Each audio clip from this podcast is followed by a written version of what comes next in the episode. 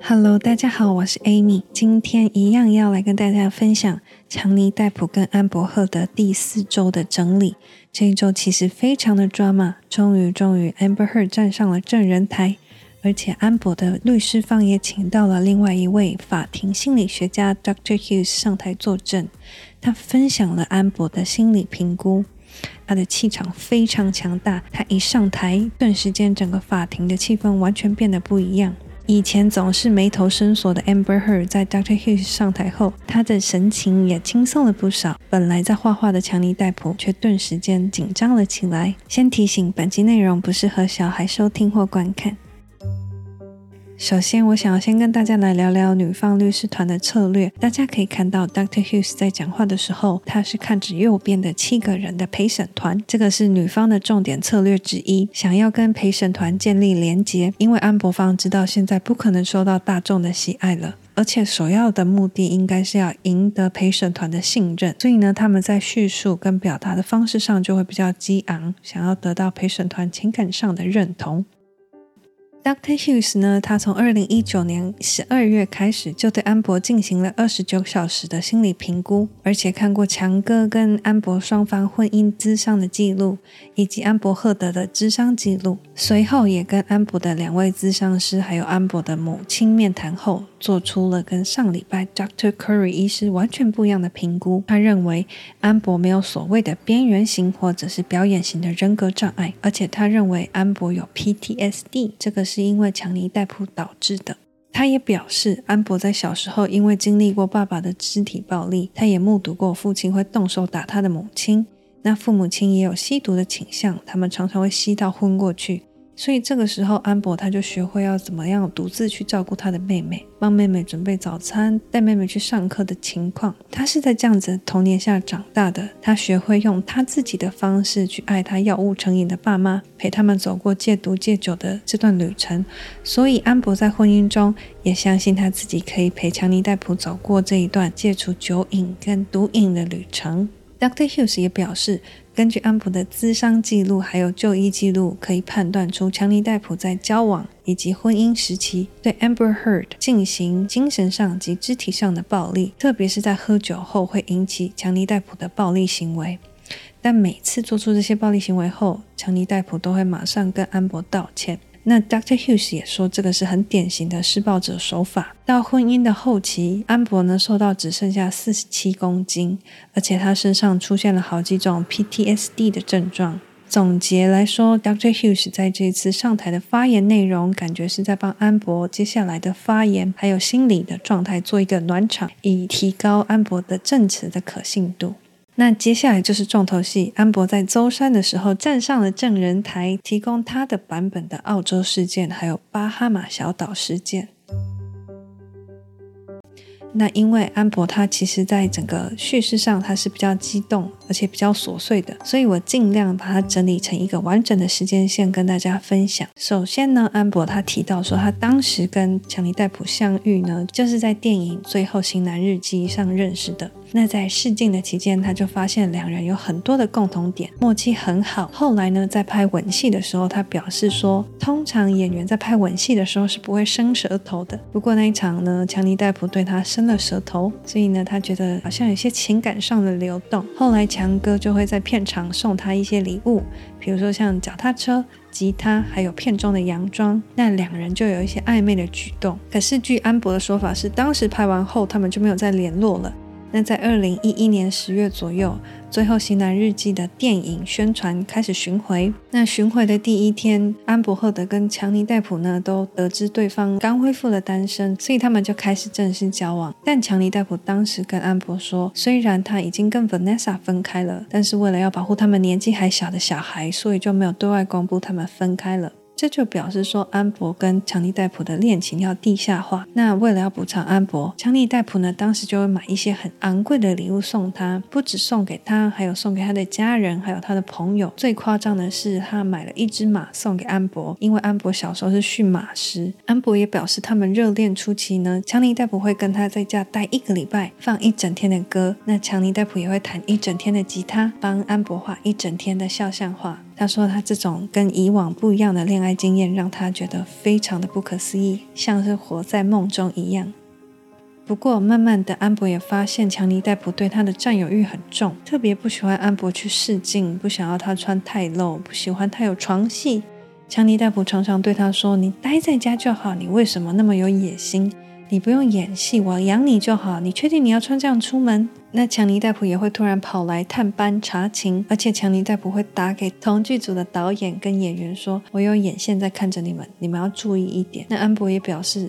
强尼戴普常常会怀疑自己是不是跟其他演员有一腿，特别是对詹姆斯·法兰科非常的感冒，因为詹姆斯·法兰科跟安博演过两次戏，这个让强哥非常的不安。那强尼戴普呢？他本来是口头上的碎念，后来演变成肢体上。如果呢，安博他想要去试镜或者是读剧本，强哥就会开始对他丢玻璃杯，或者是开始砸家中的物品。那两人就会变成吵架，还有冷战。接着不久后，强尼戴普就会跟安博赫德道歉。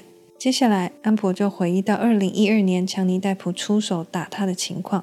当时他说强尼戴普在家喝酒聊天。这时候，安博就问起他手上这团黑黑的刺青上面写什么。那强尼戴普就说是当时的前女友 Wino 的名字。那安博他就笑了出来。那不知道为什么强尼戴普当场就赏了他一巴掌，叫他不要笑。安博当时心里想说。你现在在跟我开玩笑吗？你竟然赏我巴掌，所以呢，他又笑了出来。那强尼戴普又甩了两下巴掌给他。那这个时候，强尼戴普突然就哭着下跪跟他道歉。那安博其实当时内心很挣扎，他说他很爱强尼戴普，但是他绝对不能允许这种暴力行为的产生。所以他当时就拿着钥匙开车回家了。那两人冷战几天后，强尼戴普买了一堆昂贵的礼物给安博，并且跟安博承诺他不会再喝酒，也不会再打他。所以两人又在一起了。那接下来的事情就演变得越来越糟糕。在二零一三年，他们跟一群朋友一起外出露营，当时有一位女生朋友跟安博头靠得很近，然后很亲密。这个时候呢，强尼戴普就突然很生气，抓着对方的手说。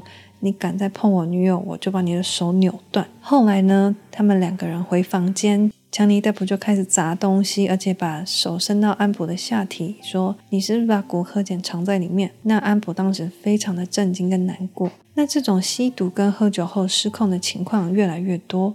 越来越常见。安博说，二零一三年是强尼戴普毒瘾最严重的时期。在飞往俄罗斯的私人飞机上，强尼戴普邀请安博跟空服员一起吸食摇头丸。那结果，强尼戴普嗨了之后，就看到空服员又靠得跟安博很近。这时候，强尼戴普又生气，抓起空服员的手说：“小心我把你的手扭断。”后来，强尼戴普在接下来的日子就越喝越忙，越吸越多，常常要被保镖带着走，或者是到处断。片，或者是在自己的呕吐物中睡着，而且强尼戴普醒来之后都会忘记。那保镖也不敢跟他说实话，所以呢，安博为了要提醒他，就开始拍下这些照片，还有录音档。二零一四年有一次，强尼戴普在跟安博搭乘私人飞机要从波士顿飞往洛杉矶的途中，其实那时候安博是要飞回去拍詹姆斯·法兰科的电影，但是这个让强尼戴普耿耿于怀，一直在飞机上一直念，一直念，一直念。那安博呢，他就想要换位。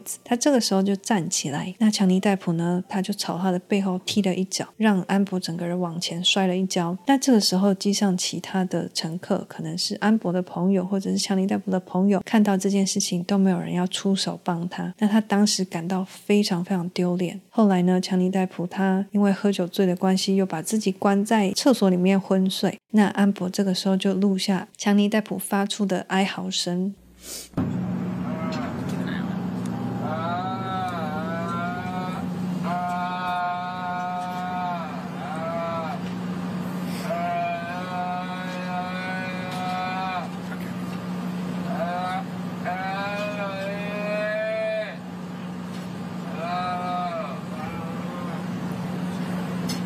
根据安博的说法，强尼戴普在醒来之后又跪求他的原谅，并且帮自己安排了戒毒戒酒的疗程。疗程完成后，就跟安博在二零一五年二月结婚。时间就来到安博版本的断手指事件。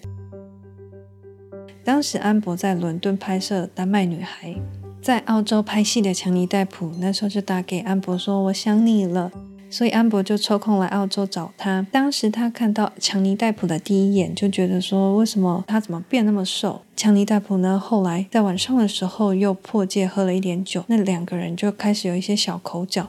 那安博就想要把酒瓶给抢过来，不让他继续喝。那两个人就互相争夺酒瓶。安博抢到之后呢，就把酒瓶丢到地上。这个时候，强尼戴普就被惹毛了，开始对他大吼，对他丢瓶罐，还拿着玻璃碎片抵着他的脸。这个时候，安博呢就被推到墙上，强尼戴普开始疯狂的揍他，然后对他狂吼说：“我他妈的超讨厌你！”并大声指责他有外遇，还有掐住他的脖子，一直往他的脸上挥拳，并且在这个同时呢，他开始揍旁边墙壁上的电话。这个时候，安博就趁机逃走，在家里四处躲藏。最后，很生气的强哥就找到他，把他压在桌上。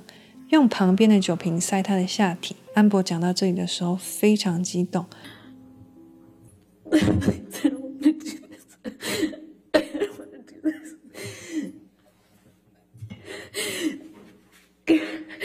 I couldn't, and I thought he was punching me. I thought he was. Oh, sorry.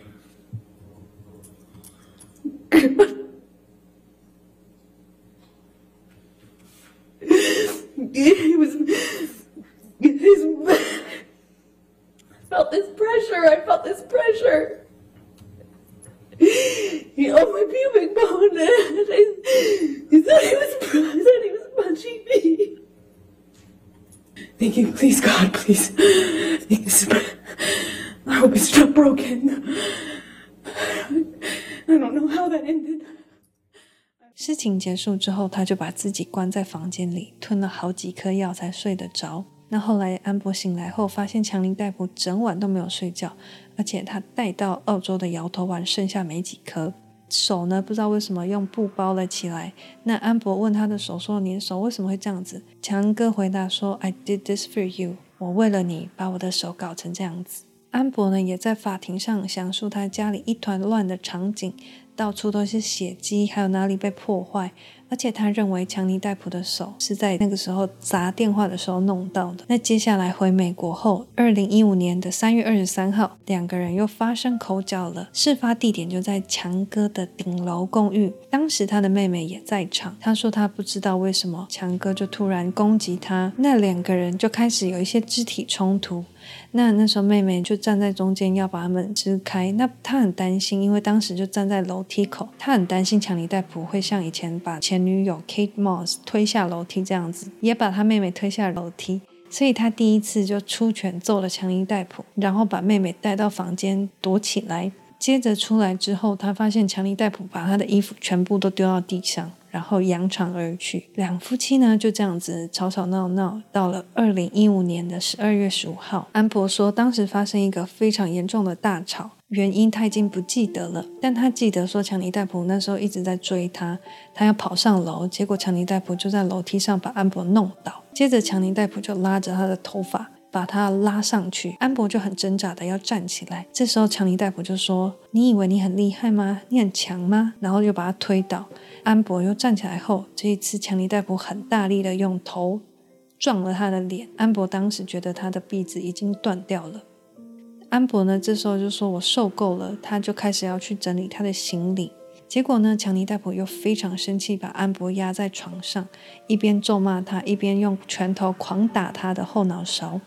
当时安博感觉到吸不到空气，也没有办法放声尖叫。他觉得他当时就会死在那里。后来他慢慢失去意识，不知道过了多久，他的护理师还有他的朋友把安博叫醒，对他做一些基本的检查。安博的眼睛有黑眼圈，嘴唇也破掉，好像还有脑震荡。那他当时很挣扎，说到底要不要出席隔天 James Gordon 的夜夜秀，因为要宣传丹麦女孩。后来呢，化妆小组透过很厚的妆容，把他的淤青跟伤口都遮起来，他就成功出席了夜夜秀。听到这边，我觉得最鬼打墙的地方是安柏后来决定原谅强尼戴普，然后跟他一起去小岛度过圣诞节。那当时他原谅的原因是因为这是他们新婚后的第一个圣诞节，还有强尼戴普一直跟他请求原谅，说他再也不会殴打他了，他一定会戒毒戒酒。所以最后心软的安柏决定原谅他，然后一同前往巴哈马小岛度过圣诞节。但是在小岛上，他们又吵架了。根据安博的说法是，当时强尼戴普在跟孩子吃饭时，因为喝酒的关系又断片了好几次。那他手中的红酒杯一直倒到安博的身上。那安博那时候要一直换裤子，然后要一直把他叫醒。后来呢，他就很大声的把强尼戴普叫醒。那这个让强尼戴普非常的愤怒，就趁安博去换裤子的时候，他跑进来跟他说：“你不准在小孩的面前这样羞辱我。”那安博就说：“你以为你是谁？你为什么要这样跟我讲？”这时候，强尼戴普又被激怒了，又开始殴打他。后来又把他的手戳进他的下体，说：“你现在是翅膀硬了，是不是？谁是老大？你知道谁是老大吗？”最后，安柏他就不得不跑出家门。那强尼戴普就在后面一直追他。后来又被追到，强尼戴普就抓着他的头发赏了他几巴掌。这个时候，强尼戴普的员工呢就赶快跑过来把他们两个分开。后来冲突才平息。那这一周的证词差不多就是这样子。不过呢，这个跟之前的证人讲的顺序还有一些状况是有矛盾的。比如说，在三月二十三号顶楼公寓发生的时候呢，当时的保镖的证词是他站在强哥跟安博的中间，然后看着安博对他骂脏话，朝他吐口水，还丢他 Red Bull。这个时候，他也看到安博的拳头越过自己的肩膀，打在强尼戴普的脸上。那这件事情呢，跟刚刚安博讲的是完全不符合的。还有小岛管理员 Roberts 在上礼拜的时候出庭作证，看到安博一直拉着强尼戴普，还有一直揍他，要把他拖回家里。那这个说辞也是非常的不一致的。所以到底是谁在说谎呢？下礼拜法庭休庭，所以五月十六号安博会重新站回证人台谈他的婚姻，还有床上的大便到底是谁大的，并且接受律师的交叉诘问。那我们下次见，拜拜。